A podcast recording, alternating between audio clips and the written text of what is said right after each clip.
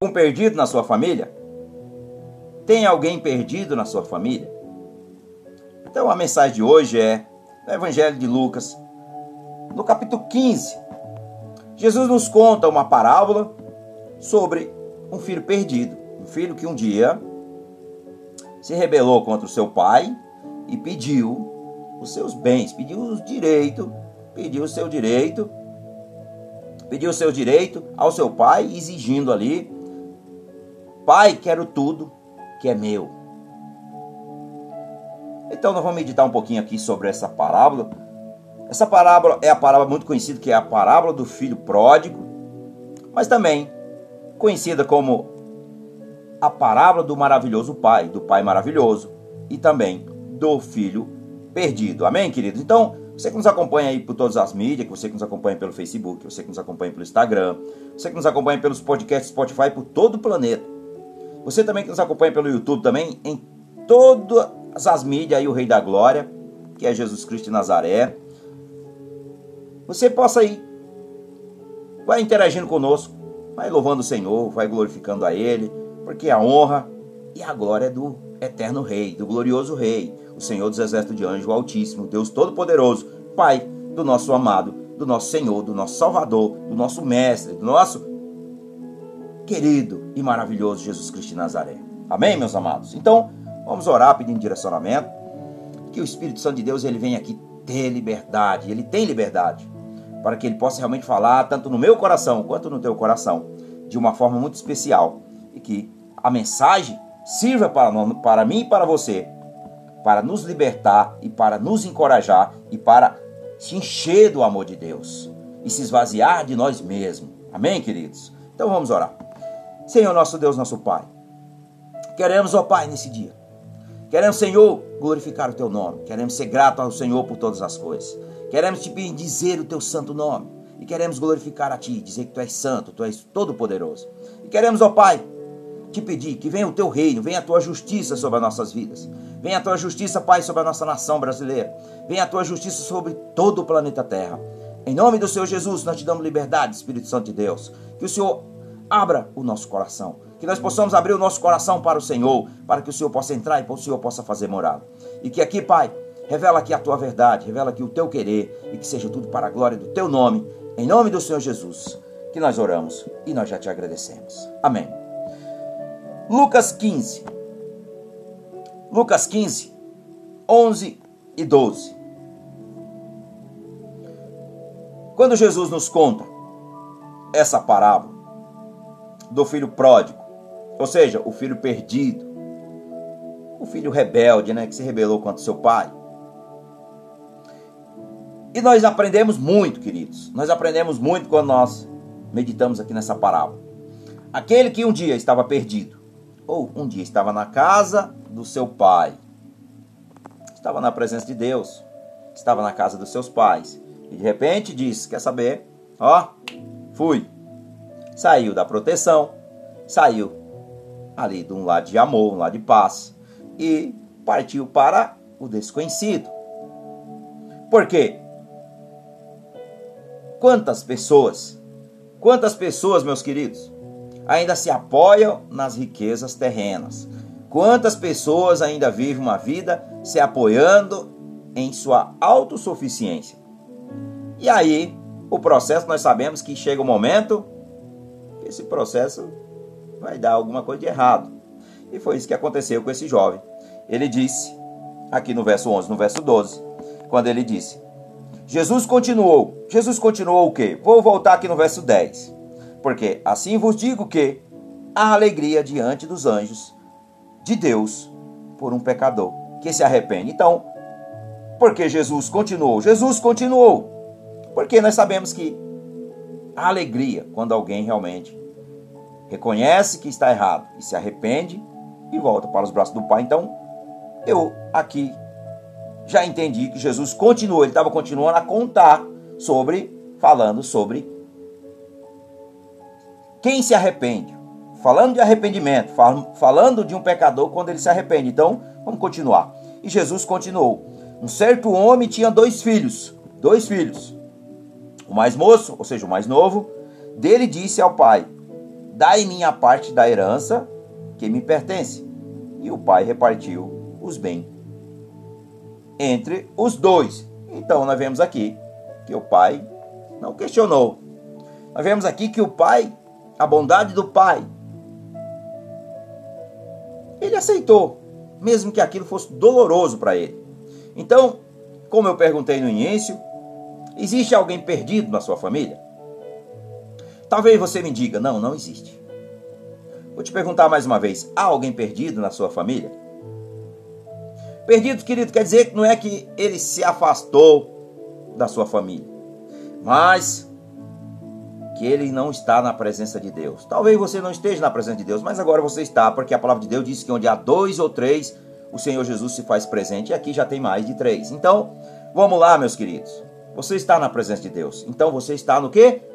debaixo da proteção e da graça do Pai. Então, aqui nós vemos que há ainda esperança para a sua família, há esperança ainda para a sua vida.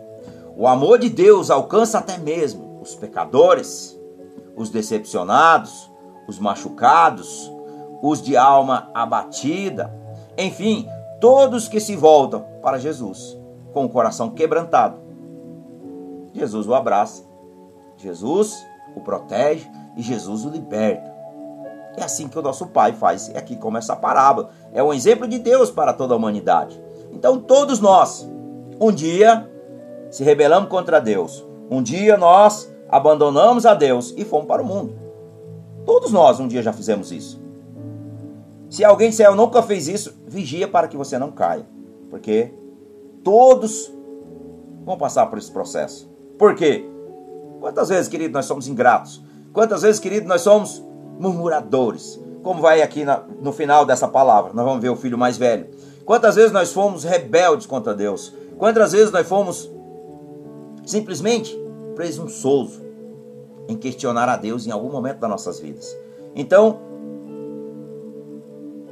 todos precisam estar voltados para Jesus, um coração contrito e quebrantado para que realmente nós possamos, queridos, viver nessa presença maravilhosa e sentir esse amor.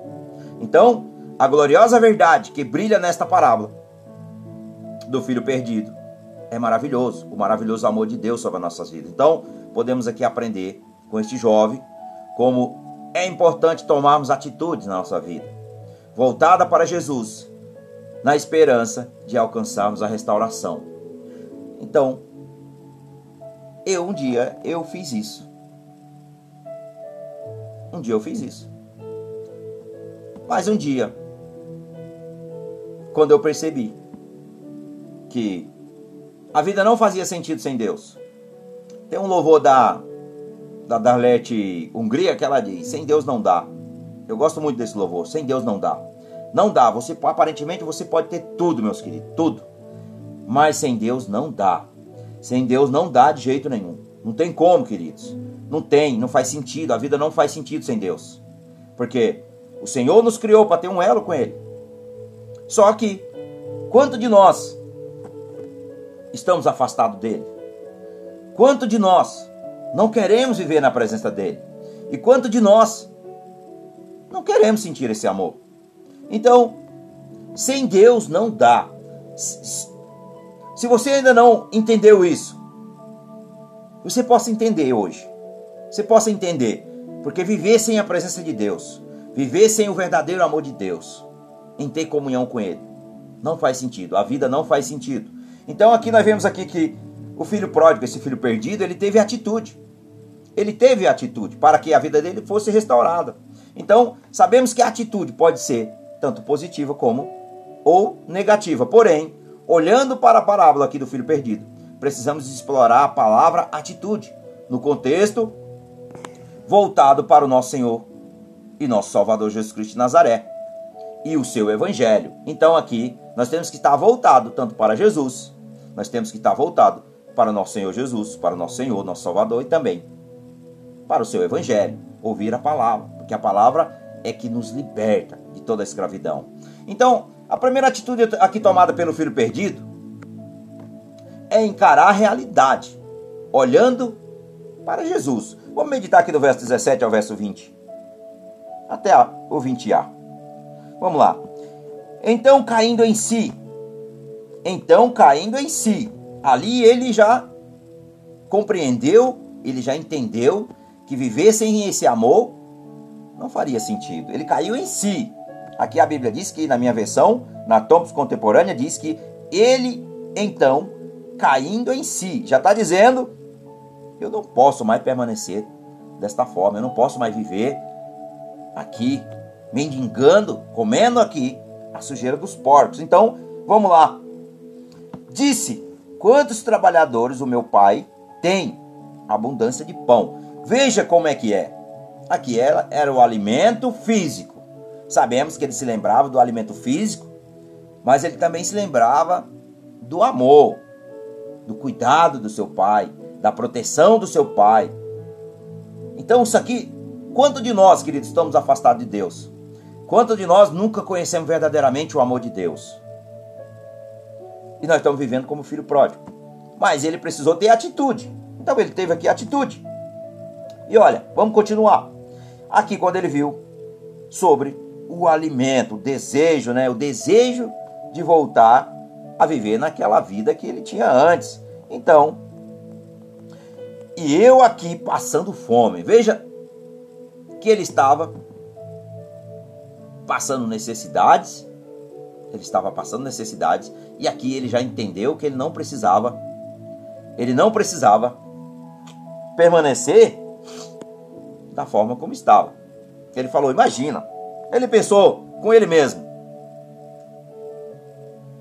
Eu não posso viver nessa vida. O que eu vivia era maravilhoso. O que eu vivia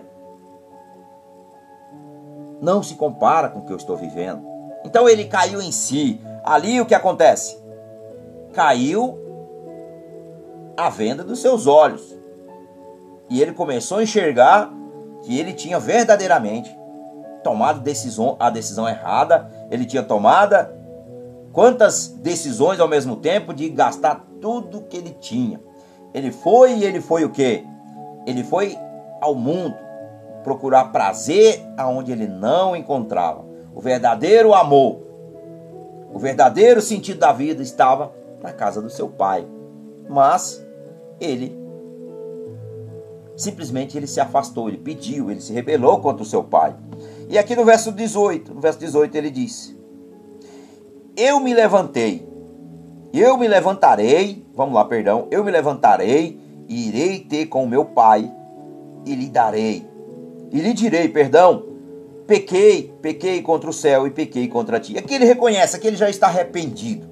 Aqui ele já está arrependido, ele faz uma confissão pessoal. Ele faz aqui uma confissão pessoal.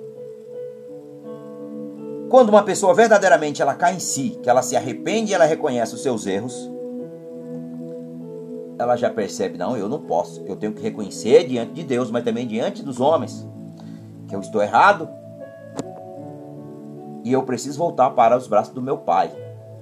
Então, é assim, quando nós se arrependemos, se voltamos para Jesus e pedimos a Ele misericórdia, pedimos compaixão,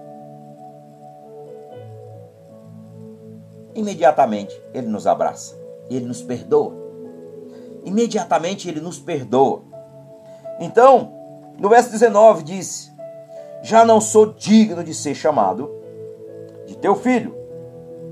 Trata-me como um dos teus empregados. Então nós vemos aqui, meus queridos, a vergonha do pecado. Ele reconhece aqui que ele já era indigno, ele já se, se sentia humilde indigno de ser chamado até de filho. Por quê?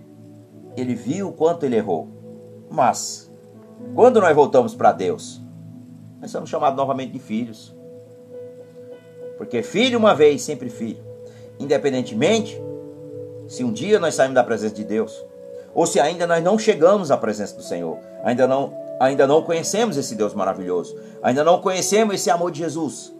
Mas a partir do momento que você reconhece, que você se arrepende, que você se sente humilde na presença de Deus, que você se coloca em na presença de Deus em humilhação e dizer: Senhor, sabe qual é a forma, querido, de nós se humilharmos na presença de Deus, de se ajoelharmos na presença de Deus?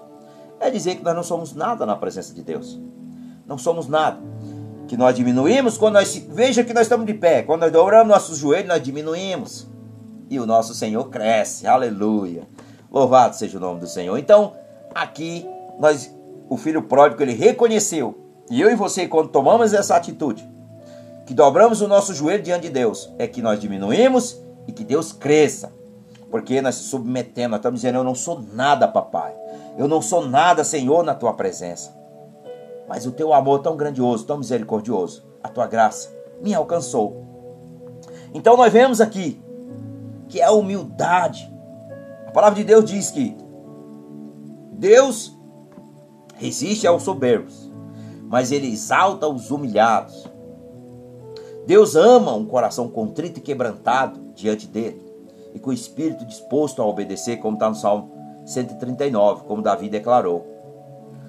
Dai-me um coração puro, um coração obediente, um coração verdadeiro, disposto a te obedecer.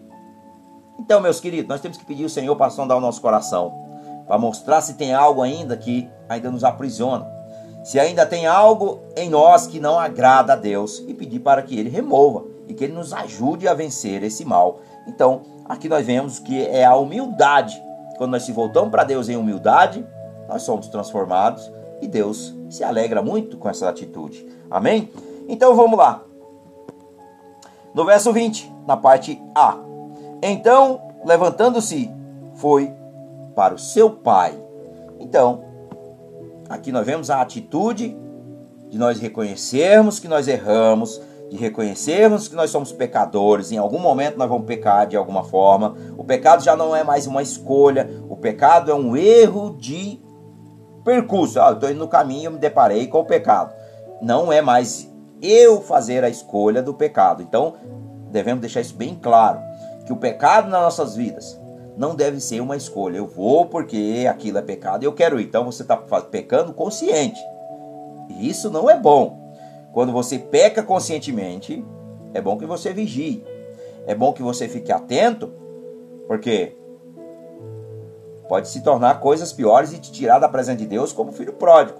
E muitas vezes a Bíblia diz que é mais fácil alguém que nunca, nunca verdadeiramente aceitou a Deus, aceitou Jesus como seu Senhor Salvador, do que aquele que já aceitou e que foi para o mundo e para voltar para o Pai. E para voltar para o Pai, queridos, nós vemos que nós temos que se esvaziar de todo orgulho. Nós temos que esvaziar de toda a nossa natureza humana, da nossa carnalidade e se submeter ao Senhor. Como? Renunciando o orgulho, renunciando o egoísmo, renunciando o amor próprio a si mesmo, renunciando nossos desejos, renunciando as nossas vontades, renunciando as nossas emoções, para fazer a vontade de quem? para fazer a vontade dele, do glorioso, do todo-poderoso. Então, quando o ser humano ele se contamina, que ele está no pecado, sabendo que o pecado já lhe escravizou, já está escravo do pecado, para essa pessoa ela se libertar é mais doloroso. Ela vai se libertar sim, se ela tiver força de vontade, se ela fizer ali um processo realmente de obediência a Deus, de querer verdadeiramente se alimentar da palavra, estar em oração no Senhor e jejuar. Porque Jesus disse que tem certas situações, queridos, somente através do jejum e oração. Somente através do jejum e comunhão com Ele. Sem isso, não conseguiremos vencer a nossa natureza e vencer o maligno. Sem isso, fica praticamente impossível. Não é impossível porque se Deus quiser te libertar, Ele te liberta. Mas Deus não vai fazer isso, sabe por quê?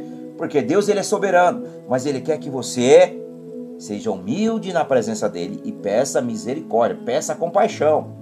Aí Deus vai te ajudar. Mas enquanto nós não fazemos isso, como aqui o filho pródigo, o filho pródigo, enquanto ele estava na sua autossuficiência, ele estava na, na ainda apoiado nas riquezas, ele permaneceu cegado até um dia que ele perdeu tudo, ele gastou tudo e ele tinha completamente lançado na lama, como ele estava aqui na lama dos porcos, e ele observou os porcos comendo.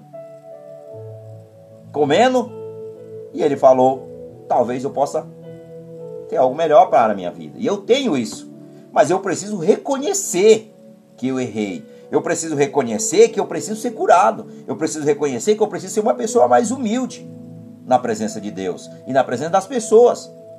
Então aqui nós vemos o que acontece. E quando ele volta aos braços do pai, o pai o abraçou. Quem que é esse pai? Aqui essa parábola Jesus está contando que é o amor de Deus. Deus está sempre de braços abertos, meus amados, sempre de braços abertos, nos aguardando para que nós possamos ir para, braço, para os braços do Pai. Mas a decisão é nossa, a decisão não é Deus que vai tomar por nós. É uma questão de escolha, é uma decisão que eu, eu e você precisamos tomar.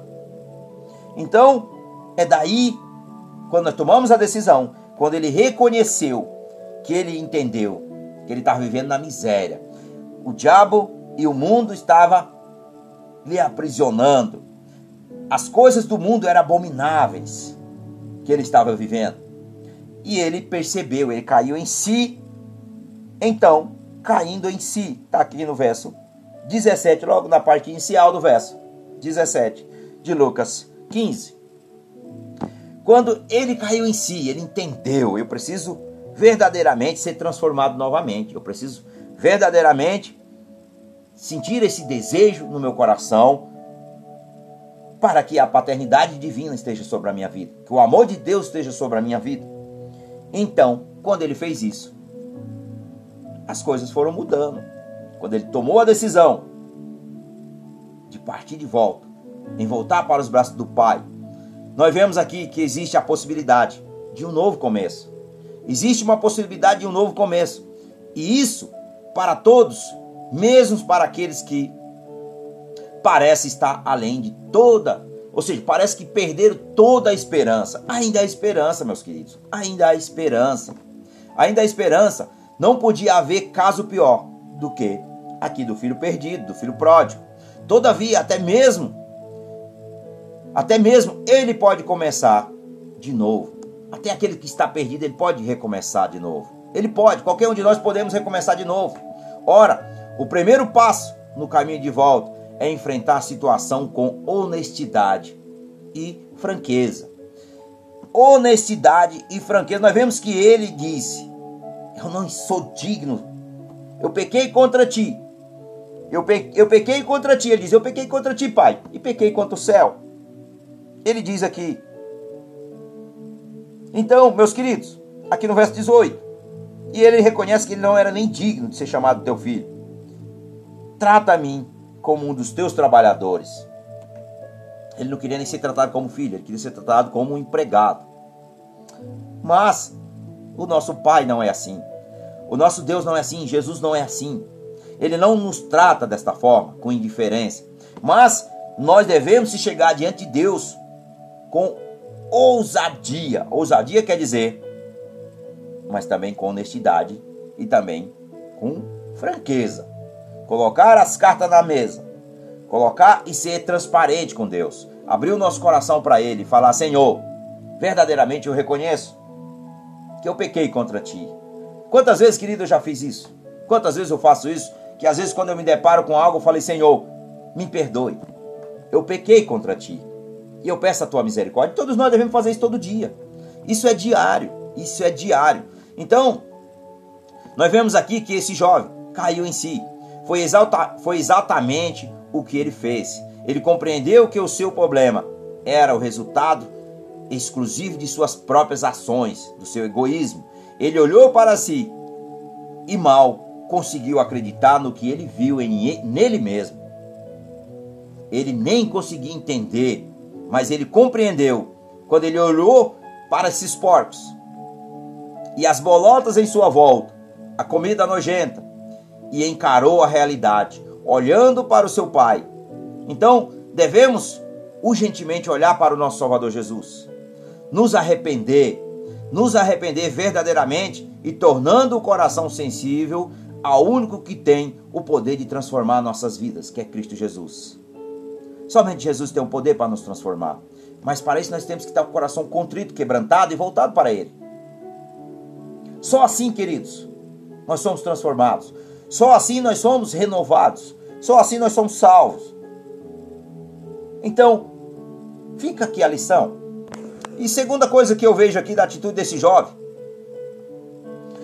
Jesus contempla as nossas atitudes, restaurando a nossa autoridade. Do verso 20b até o 22, aqui, vamos meditar, do verso 20b. Quando ainda estava longe, viu seu pai e se moveu de íntima compaixão e correndo o abençoou e o beijou. Então nós vemos aqui a reconciliação. Nós vemos aqui a compaixão do Pai, a compaixão de Deus sobre as nossas vidas. Aqui nós vemos aqui a saudação. Olha só. Olha só. Correndo o abraçou. Eu te abraço, meu filho, eu te perdoo. E o beijo, o beijo era dizendo: Esse é o meu amor por ti. Esse é o amor de Jesus sobre a sua vida. Esse é o amor de Jesus sobre as nossas vidas, sobre a minha, sobre a tua família, sobre nossos irmãos em Cristo, sobre aqueles que estão no mundo perdido no pecado. Nós só precisamos é correr para Ele. Nós só precisamos é ir até Ele. Por quê? Nós temos que convidá-lo, mas nós temos que tomar a posição e tomar os passos de fé e ir em direção a Ele somente em direção a Ele. Quando você chegar diante dele, Ele vai te abraçar, Ele vai te beijar, Ele vai te proteger, Ele vai te libertar, Ele vai renovar tuas forças, Ele vai transformar tua mente, Ele vai transformar o teu coração, porque só Ele tem o poder para transformar nossas vidas. Só Ele tem o poder para transformar nossas vidas. Então, aqui, no entanto, quando o perdido, o filho perdido, volta à presença do seu pai, ele compreendeu que já não existia nenhuma soberba em seu coração. Assim, aprendemos que, quando voltamos para a presença de Jesus, não devemos pleitear nada, exceto a sua misericórdia e a sua compaixão. É só isso que nós devemos. Nós não devemos querer. Ainda, quantas vezes nós chegamos na presença de Deus e quantas vezes, querido, queremos ainda se rebelar contra Ele achando que Deus tem nos permitido passar por um processo doloroso, processo muitas vezes de enfermidade, doenças, muitas vezes de é, problema na, na, na, família, muitas vezes é, problema no casamento, muitas vezes problema nas finanças, muitas vezes é, e muitos outros. E nós temos a insensibilidade de culpar a Deus e dizer que foi Deus que está ocasionando aquilo, que está deixando, é Deus está permitindo aquilo. Foi Deus, por que, que o Senhor me permite passar por isso? Porque quantas vezes que as pessoas estão sempre naquela palavra de por quê, por quê? Porque o Senhor está me permitindo passar por essa humilhação. Isso não é Deus. Quantas vezes nós lemos aqui que foi a escolha do filho perdido? Foi eu mesmo que ocasionei e foi você mesmo que ocasionou. Então agora você precisa reconhecer ser humilde e pedir misericórdia e compaixão. E reconhecer diante do Senhor, quando você reconhece, se humilha na presença de Deus, e você fala: Pai, verdadeiramente eu reconheço que os meus caminhos, Senhor, são abomináveis diante do Senhor, e foi eu que tomei essas decisões. E aí, meus amados, quantas vezes as pessoas dizem ainda? Foi pessoas que fizeram eu fazer isso. Foi o diabo que fez eu fazer isso.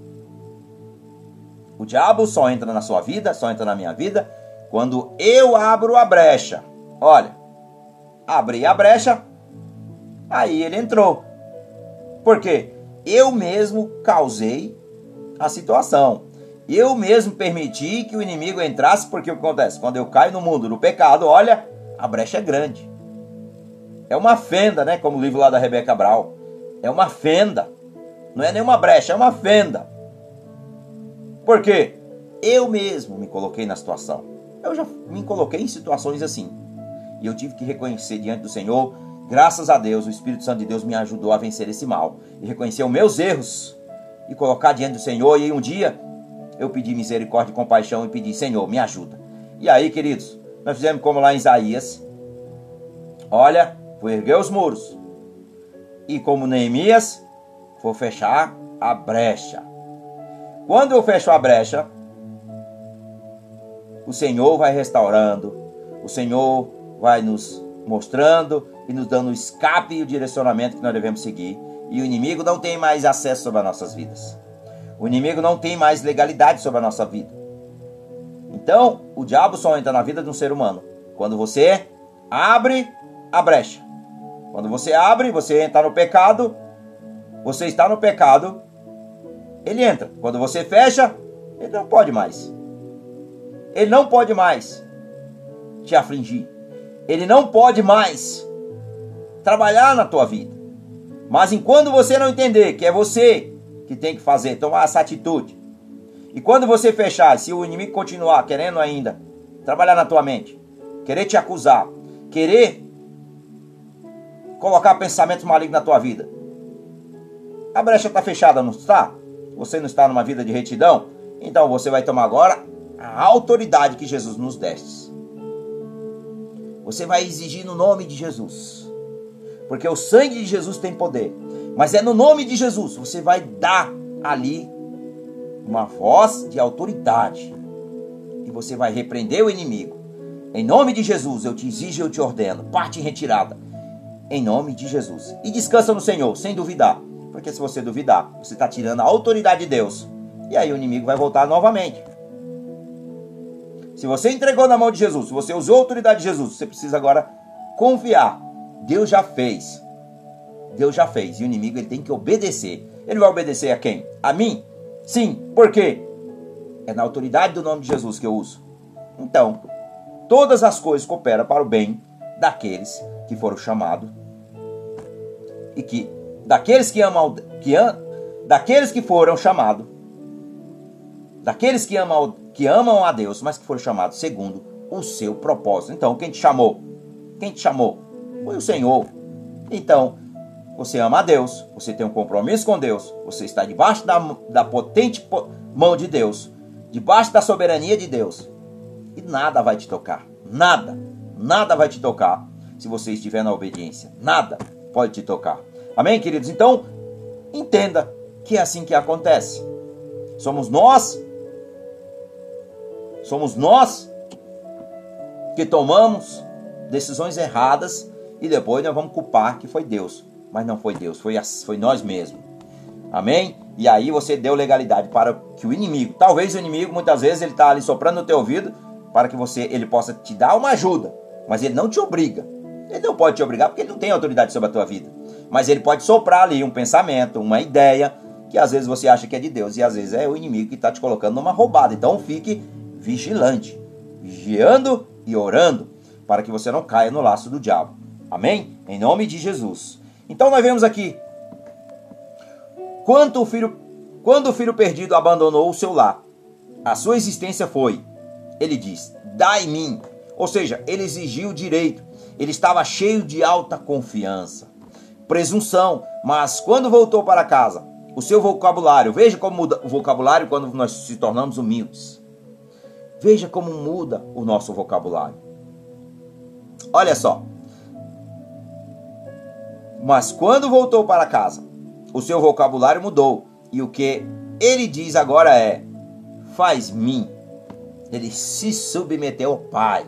E é isso que eu e você devemos se fazer diante do Senhor: se submeter a Ele. Tiago, no capítulo 4, diz: Sujeitai vós a Deus. Está dizendo: se submeta ao Senhor se submeta a Deus e deixe Ele lutar por você. E ainda na parte final desse verso, aqui de Tiago 4, diz ainda aqui. Deixa eu pegar aqui, meus queridos. Porque às vezes dá aqui realmente um branco. Olha só. Tiago 4,7 diz: Sujeitai vós, pois, a Deus e resistir ao diabo, e ele fugirá de vós. Então, aqui, antes mesmo de nós enfrentar o inimigo, está dizendo que nós devemos se submeter ao Senhor. Por quê? Por que se submeter ao Senhor? Porque quando nós submetemos a Ele, quem vai lutar por nós é o Senhor. Quem vai lutar por nós é o Eterno. Quem vai lutar por nós é o Altíssimo. Quem vai lutar por nós é o general de guerra que é Cristo Jesus. Então, quando nós submetemos a Deus, eu não tenho poder para vencer o inimigo, porque ele é muito mais forte do que eu. Mas eu me submeto ao Senhor e eu resisto ao inimigo. E aí o que acontece? Quem está vencendo por mim? Quem está lutando por mim? É o Senhor. É o Senhor que luta por nós. É o Senhor que luta por nós e nós vamos vencer, porque Deus não perde uma batalha. Ele nunca perdeu uma batalha e nunca vai perder uma batalha. Em nome do Senhor Jesus, nós vamos, nós somos mais do que vencedores. Amém, queridos? Então, para você vencer, você tem que submeter. Submissão significa obedecer e se sujeitar ao Senhor. Está na sua dependência. Não está na força dos nossos braços, mas sim na debaixo da autoridade e do poder de Deus. Então, é assim que nós vamos vencer. Efésios, capítulo 6. Efésios, capítulo 6. Carta de Paulo aos Efésios. Diz aqui no verso 10. Nos demais irmãos, irmão, nos demais irmãos, fortalecei vós no Senhor e na força do seu poder. Então, queridos, quando nós estamos, nós se submetemos ao Senhor. Ou seja, na obediência. Veja o que acontece. Quando faz mim, nós dizemos: Senhor, eis-me aqui, eu me submeto a ti em fazer a tua vontade. E aí nós fazemos o que? Nós tomamos posse de toda a autoridade de Jesus que ele deu sobre as nossas vidas. E aí a autoridade de Jesus está sobre a minha vida e sobre a tua vida. E ainda aqui em Efésios 6, 18, quando o apóstolo Paulo diz: E orai em todo o tempo, com toda oração e súplica no Espírito. No Espírito? No Espírito. Mas isso, veja na parte final, ele diz ainda: Vigiai, nisso com toda perseverança e suplicai por todos os santos. Então, meus amados, é nessa vigilância que nós devemos se manter. Então, nós vemos aqui que ele diz, o filho, o filho perdido, o filho pródigo, ele diz ao seu pai: Faz-me. Ele não dizia antes, não, agora eu exijo a minha herança, eu exijo os meus bens, eu exijo tudo aquilo que é meu por direito. Não. Quando ele retorna ao pai, ele diz: Faz-me, faz-me. Quando o nosso coração se encontra quebrantado, humilde e disposto a obedecer, aprendemos o caminho da verdade e somos amados, somos perdoados, somos restaurados, somos santificados e somos curados. Aleluia, Senhor. Então, este conjunto de ações, esse conjunto de ações divina em nosso ser, se transforma em autoridade espiritual. É o que eu acabei de falar aqui. Se transforma em autoridade espiritual de se submeter ao Senhor, quando nós se submetemos ao Pai, ao Filho e ao Espírito Santo, porque o Espírito Santo ele é o que? Ele está em mim, ele está em você. Todo aquele que é filho, que já tem Jesus como Senhor e Salvador, ele recebe o Espírito Santo. Só que o Espírito Santo, ele é uma pessoa, mas ele não é uma pessoa em forma humana como eu. Ele é espírito, tá falando, ele é espírito. Mas como é que eu vou me submeter ao Espírito Santo se eu não o vejo? Bem, mas eu sinto ele falando ao meu coração e eu tenho que me submeter a ele. Quando eu me submeto ao Espírito Santo, eu estou me submetendo a Jesus, eu estou me submetendo ao Pai. Então, quando eu me submeto ao Espírito Santo, eu me submeto à Trindade, à Santa Trindade, ao Pai, ao Filho e ao Espírito Santo. Então, ali, quem está lutando por mim é o Senhor. Quem está me direcionando, quem está me guiando é o Senhor. Quem está me capacitando na autoridade, me dando autoridade. Autoridade espiritual que eu estou falando, querido. Eu estou falando da autoridade espiritual. É Jesus que está me dando essa autoridade. Então, quando eu me submeto, quando eu obedeço, então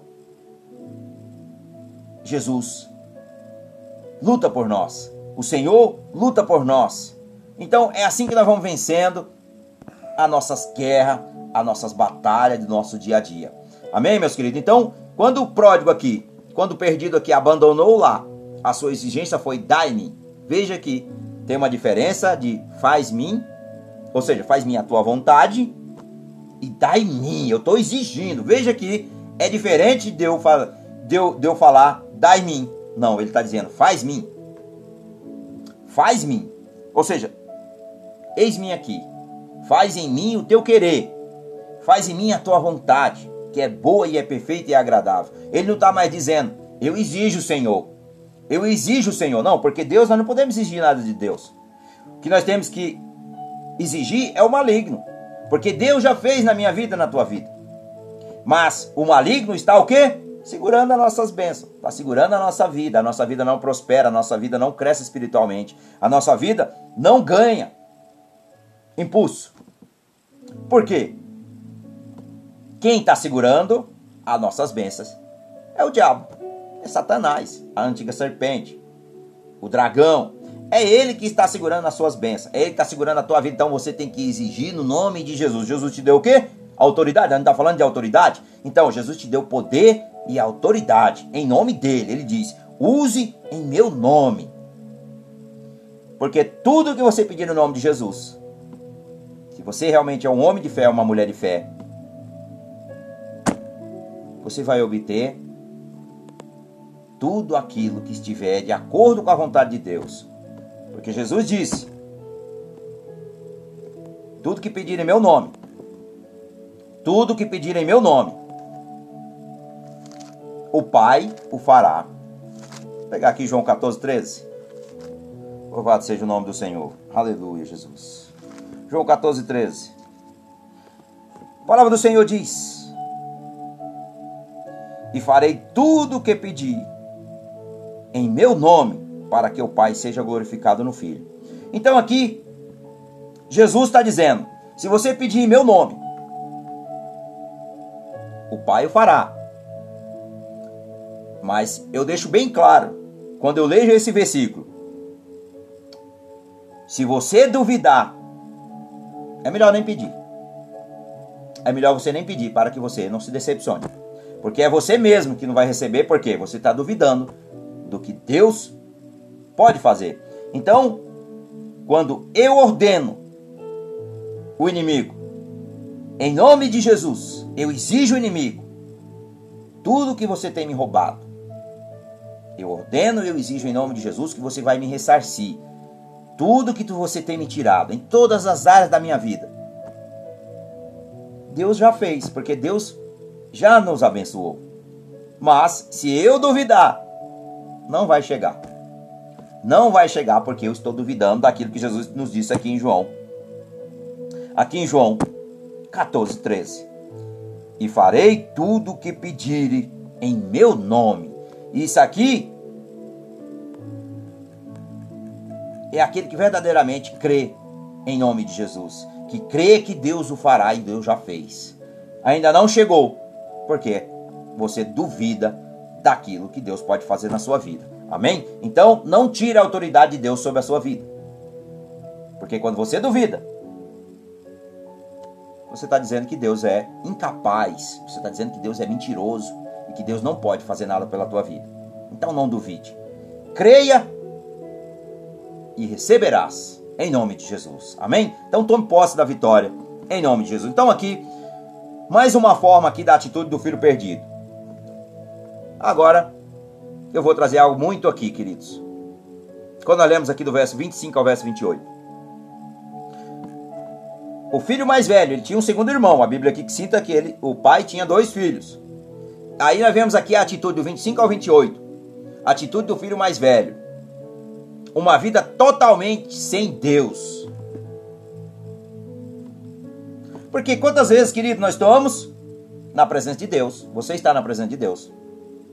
Você já é um filho de Deus. Você entregou a tua vida a Jesus, então você se transformou filho e filha. E aqueles que ainda não entregaram vão ser desta forma na tua vida. Acompanha.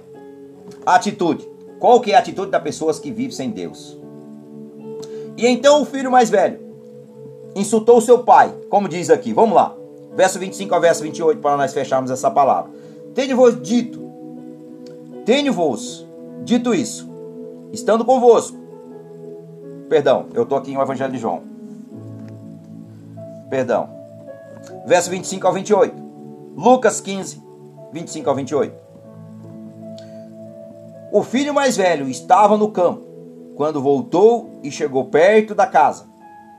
Ouviu a música e danças. Chamando um dos criados, perguntou-lhe o que era aquilo. E ele lhe disse: Veio teu irmão, que o recebeu, são e salvo. Mas ele se indignou e não queria entrar. Então, saindo o pai, insistiu com ele. Então, nós vemos aqui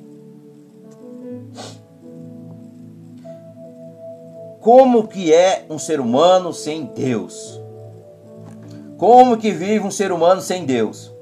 O irmão tinha se perdido no mundo. Sabe lá para onde? Nós sabemos que a Bíblia diz que ele foi o quê?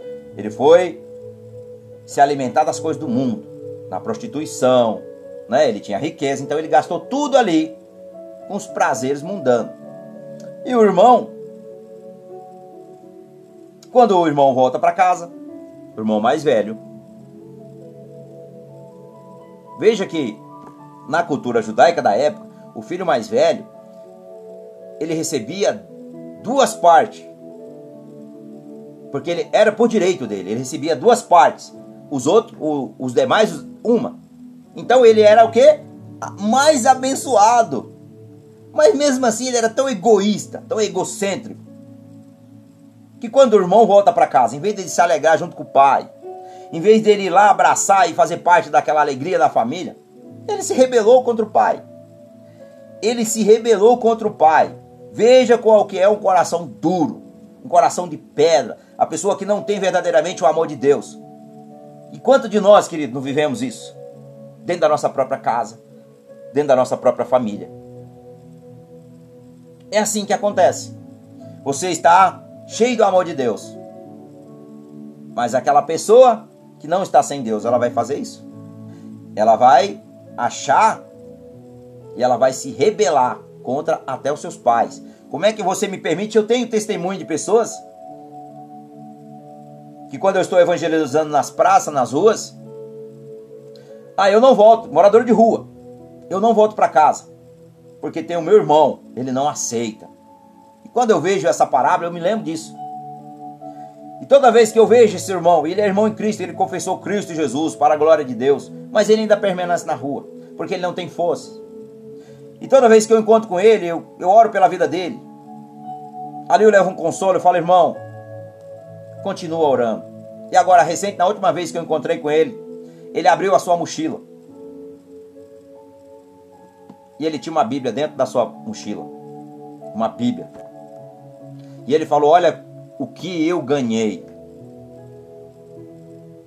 Olha o que eu ganhei. Uma Bíblia.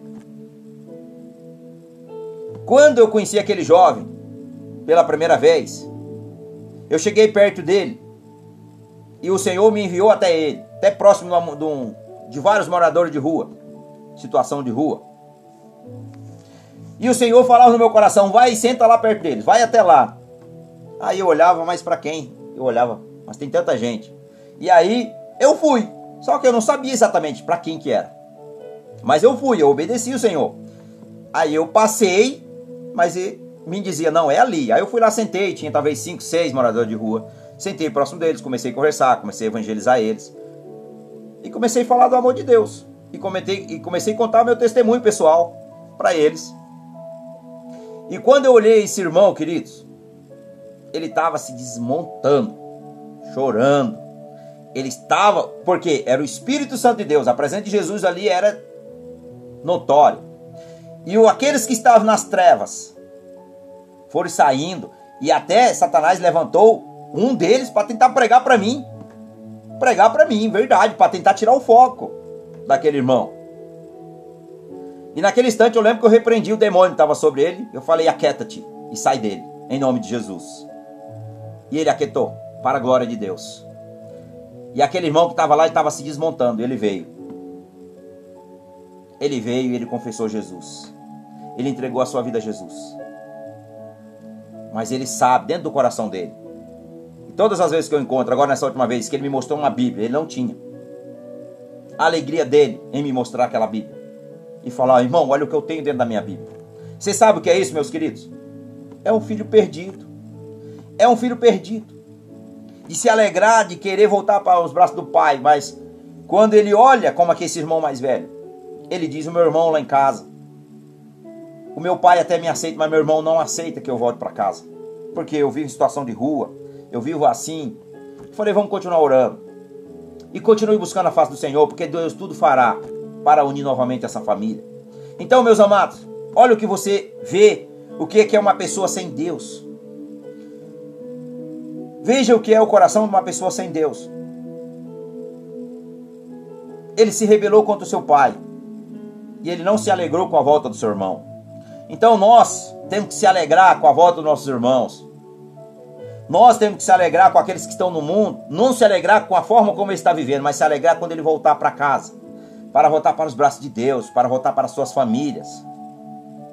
Nós não devemos, queridos, criticar, se rebelar. Mas nós sabemos que aquele que não tem Deus verdadeiramente no seu coração, ele se rebela. Porque ele ainda é usado pela carnalidade, ele é usado pela, pelo pecado. E o inimigo vai usar isso ele ao seu favor. Então, o filho perdido, quando ele volta para a casa do seu pai, ele se rendeu. Mas o filho mais velho, ele não, ele se rebelou. Ele se rebelou contra o pai em rebelião. Mas mesmo assim o pai foi lá e disse: Filho, vamos entrar, vamos comemorar, vamos festejar. Hoje é dia de júbilo, hoje é dia de festa nessa casa. E é assim que acontece na casa de Deus, acontece aos braços do Pai, quando nós verdadeiramente abrimos nosso coração para Ele restaurar nossa confiança, para Ele restaurar nossa família, para Ele restaurar nossa vida, para Ele transformar os nossos caminhos, que eram tortuosos e agora é reto, porque os caminhos de Deus eles são retos e são perfeitos. O caminho de Deus não é torto, não tem nada de torto. Torto somos nós. Torto somos nós. Mas para os nossos caminhos ser retos, nós temos que andar na obediência. E nós temos que estar também, queridos, se submeter a Deus, se humilhar debaixo da proteção de Deus, se humilhar aos pés de Jesus. E verdadeiramente se encher desse amor. Amém? Então, para nós fecharmos aqui essa mensagem. Se você está afastado do caminho do Senhor, coloque agora diante do Senhor Jesus. Fale para Ele que você quer renovar a sua aliança com Ele. Se você ainda não é filho, se você ainda não é servo de Jesus, você não entregou a tua vida a Cristo Jesus, para que você possa se transformar filho. Você é criatura, mas você pode se transformar filho a partir de agora. Você só precisa tomar uma iniciativa quando nós começarmos aqui a orar. Você só precisa tomar essa decisão, entregar a tua vida a Ele, entregar o teu coração a Ele e deixar que Ele governe a tua vida. Você precisa se arrepender e você precisa reconhecer que você errou tanto tempo sem andar sem a presença de Deus. Então, coloca, meus queridos, coloca a sua vida. Se você está magoado, alguém te magoou, perdoe-as. Porque no Evangelho de Mateus, no capítulo 6, no verso 14, deixa eu pegar aqui, meus amados, para nós começarmos a orar. Mateus 6, 14 e 15, que diz: Pois se perdoardes aos homens as suas ofensas também o Pai, o vosso Pai celestial, vos perdoará a vós. Se, porém, não perdoares aos homens, ou seja, ao próximo, às pessoas, as suas ofensas também, o vosso Pai celestial não perdoará as vossas as nossas ofensas. Então, para que você seja perdoado, você precisa perdoar. Se você não perdoar, o Pai não te perdoará. Então, primeiramente, é um ato de amor e uma decisão. Coloca agora diante de Jesus. Eu sou aqui um embaixador de Cristo. Eu estou aqui como embaixador de Jesus. Para que você possa colocar diante dele. E depois pega e se posiciona e procura a tua igreja novamente. E se não é lá que Deus quer te, quer te usar, ora para que Deus direcione uma igreja evangélica novamente. Que você possa voltar para os braços do Pai.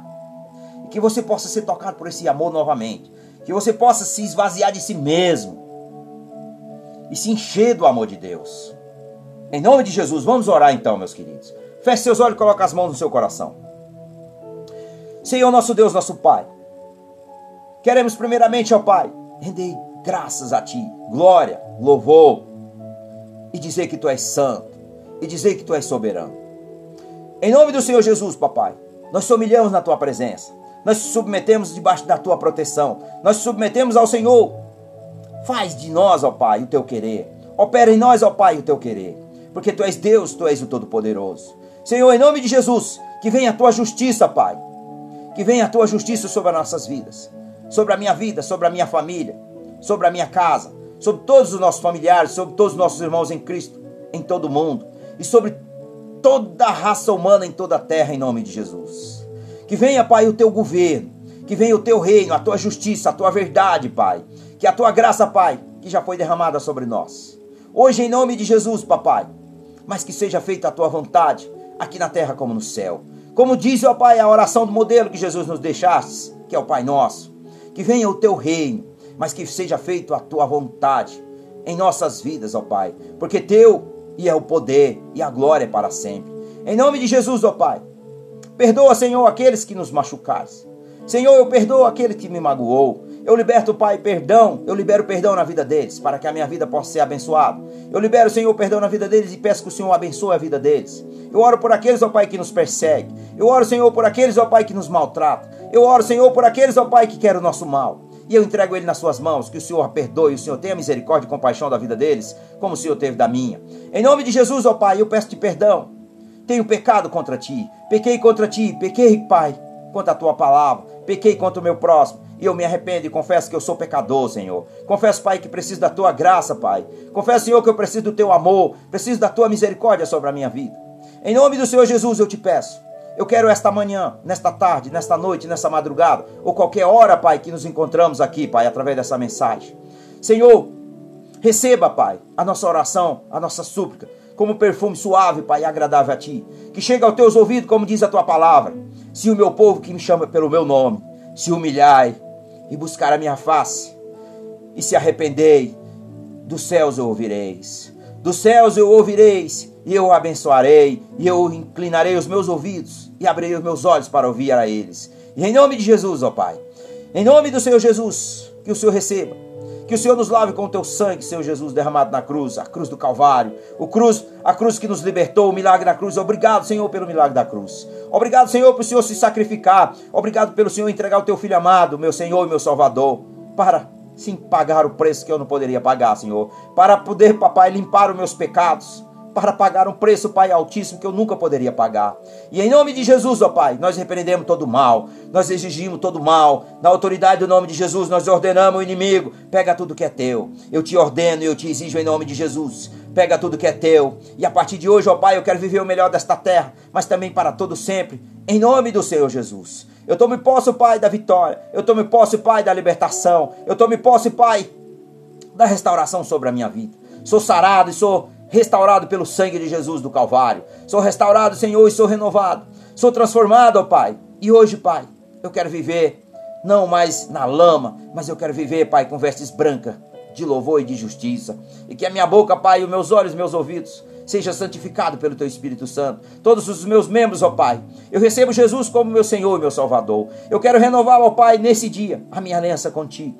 Eu quero, Senhor, ser tocado novamente por essa chama tão potente, que é a tua graça dentro de nós, que é o teu Espírito Santo de Deus. Porque maior é aquele que está em mim, Senhor, do que aquele que está no mundo.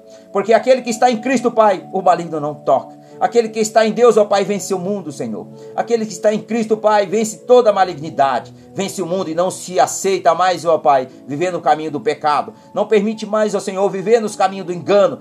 Senhor, no nome de Jesus eu repreendo todo embaraço. Em nome de Jesus eu repreendo todo embaraço. Eu repreendo, Pai, todo espírito de condenação sobre a vida dos nossos irmãos. Eu ordeno ao inimigo agora. Eu te ordeno em nome de Jesus. E eu te ordeno em nome de Jesus. Pega tudo que é teu e parte retirada em nome de Jesus. E que o céu, ó Pai, resplandeça sobre nós. Que a tua face, Pai, brilhe sobre nós. Que o amor de Jesus, ó Pai, que está no nosso coração, resplandeça sobre aqueles, ó Pai, que estão perdidos, aqueles que estão oprimidos, aqueles, Pai, que estão a cativo, vão sendo libertos agora no nome de Jesus. Nós ordenamos todo mal. E nós ordenamos, ó Pai, em nome de Jesus, que o inimigo parte em retirada. E que o teu poder, Senhor, se aperfeiçoe em nós. Que o teu, o teu poder, papai, se aperfeiçoe em nós para que nós possamos, ó Pai, glorificar e exaltar o teu santo nome. Que venha o teu reino, Senhor, mas que seja feito, porém, a tua vontade. Em nome de Jesus, papai, que nós oramos e nós já te bendizemos, nós te glorificamos, nós te exaltamos. Receba, ó Pai, em nome de Jesus, Em nome do Senhor Jesus. E que o Senhor, papai, se alegre, se alegre, pai, com o nosso arrependimento. Que o Senhor se alegre, pai, com a nossa transformação.